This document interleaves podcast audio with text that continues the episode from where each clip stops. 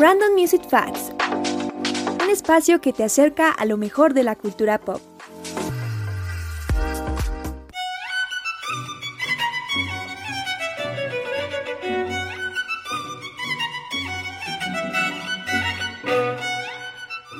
Hola a todos, bienvenidos a este nuevo episodio de Random Music Facts. ¿Sabías que el talento excepcional de un violinista italiano terminó trayéndole muchos problemas hasta el punto de ser acusado de vender su alma al diablo? Porque para el momento tener ese tipo de talento era considerado imposible y de otro mundo. Pues eso le pasó a Niccolo Paganini, italiano nacido en Génova en 1782. Desde que era un niño se inclinó por la música a los 5 años. Allí empezó a estudiar la mandolina con su padre y a los 7 años continuó con el violín. Siendo muy talentoso a la corta edad de 9 años hizo su primera presentación pública y ya para cuando tenía 13 años realizó una gira por varias ciudades de Lombardía.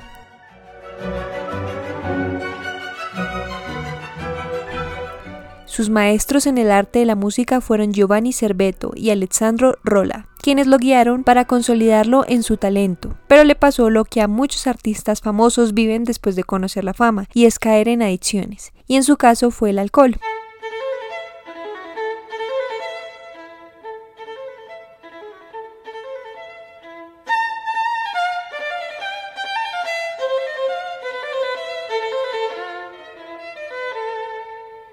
Pues constantemente se emborrachaba y estaba perdiendo su eje. Es así hasta que, según los relatos de su vida, conoció una dama desconocida que lo salvó de esa vida para llevarlo a su villa, donde aprendió a tocar la guitarra y el piano. Para 1801 había compuesto más de 20 obras en las que combinaba la guitarra con otros instrumentos. De 1805 a 1813 fue director musical en la corte de Marianne Elisa Bacchiocchi, princesa de Luca y Piombino, y hermana de Napoleón pero resulta que por su fama y talento excepcional empezaron a salir rumores y cuestionar el origen de su talento. Uno de esos fue que una noche mientras su madre dormía, el diablo se le apareció para decirle que el pequeño estaba destinado a ser un virtuoso de la música. También existe el relato de que fue el propio Paganini quien rezó al diablo y le vendió a este su alma a cambio de que le hiciera ser un virtuoso del violín. Otras historias cuentan que a su madre no se le apareció el diablo, sino que fue un ángel el que le dijo que su hijo sería un virtuoso del violín, y que según eso su padre, movido por esta aparición diabólica o angelical, obligaba al pequeño a ensayar y estudiar durante más de 10 horas, y posteriormente decidió que el pequeño Nicola debía tener un profesor que le enseñara las artes musicales. Pero cuando esto sucedió y su maestro le escuchó tocar, le dijo que no podía hacer nada por él, y no porque el chico fuera malo, todo lo contrario, decía que no tenía nada que enseñarle. Los rumores empezaron cuando la gente notaba un aspecto extraño en su apariencia, pues Paganini era un joven con una fisionomía un tanto extraña, pues sufría una enfermedad llamada síndrome de Marfan o Ehlers-Danlos, que afecta todas las extremidades. A pesar de que era una enfermedad, resultó siendo una ventaja para tocar el violín, pues tenía las extremidades mucho más largas y flexibles, las manos le llegaban a las rodillas y podía doblar sus articulaciones de tal manera que parecía que no tuviera ni huesos ni músculos. Esto le permitía tocar a una gran velocidad y tocar las notas más difíciles sin ningún esfuerzo. Además de esta enfermedad, su aspecto era no tan agraciado, pues tenía una nariz muy alargada, era muy pálido y siempre estaba desaliñado. Todo eso contribuyó aún más a alimentar esa idea de que él estaba influenciado por espíritus malignos. Pero como muy buen artista le gustaba mostrarse excéntrico y le gustaba ser diferente en el escenario. Realizaba unas presentaciones un tanto bizarras. Mientras tocaba, él contorsionaba su cuerpo de tal forma que inclinaba su cabeza hasta casi llegar al pie derecho, formando la figura de un triángulo. A ello le sumaba además algunas sombras de pequeños diablillos que le daban aún así un toque un poco más siniestro.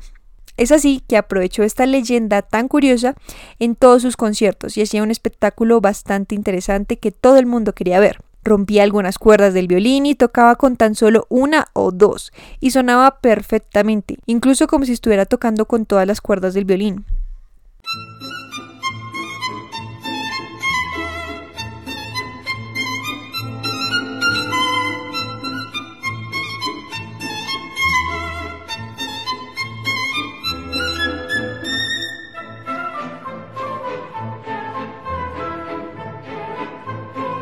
Las obras más famosas que ha compuesto Paganini, el concierto número 1 y 24 caprichos para violín. Además, creó numerosas obras, de las que involucraba de alguna manera la guitarra. Finalmente compuso 200 piezas. Además fue tutor de otro violinista italiano, Antonio Bassini, a quien motivó para que iniciara su carrera como concertista.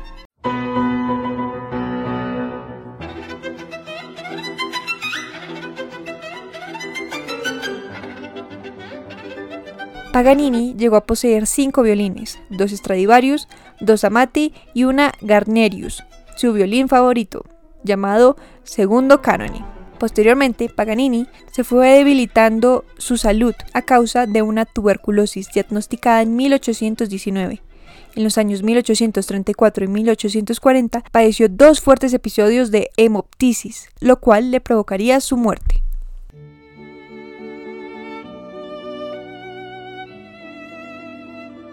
El 27 de mayo exactamente en 1840 en la casa del presidente del Senado, Paganini sufrió una hemorragia interna y murió antes de que se pudiera llamar a un sacerdote. De hecho, el obispo de Niza prohibió su entierro, ya que tenía una reputación de hereje y se decía que tenía asociaciones con el diablo. Es así que su cuerpo fue embalsamado y almacenado en el sótano de la casa donde había fallecido. En 1853 fue enterrado en el cementerio de Gaione y después de cuatro años y un llamamiento al Papa, la iglesia permitió que su cuerpo fuera transportado a Génova, pero no fue sepultado hasta 1876 en el cementerio de la Villetta di Parma. Finalmente, Paganini fue enterrado en un cementerio en Parma en 1896.